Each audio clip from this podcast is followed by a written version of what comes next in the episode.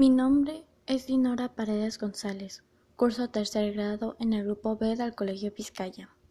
La Declaración Universal de los Derechos Humanos es importante porque ahí están escritos los derechos que nos garantizan tanto bienestar físico como psicológico en todos sus ámbitos, político, económico, social y cultural.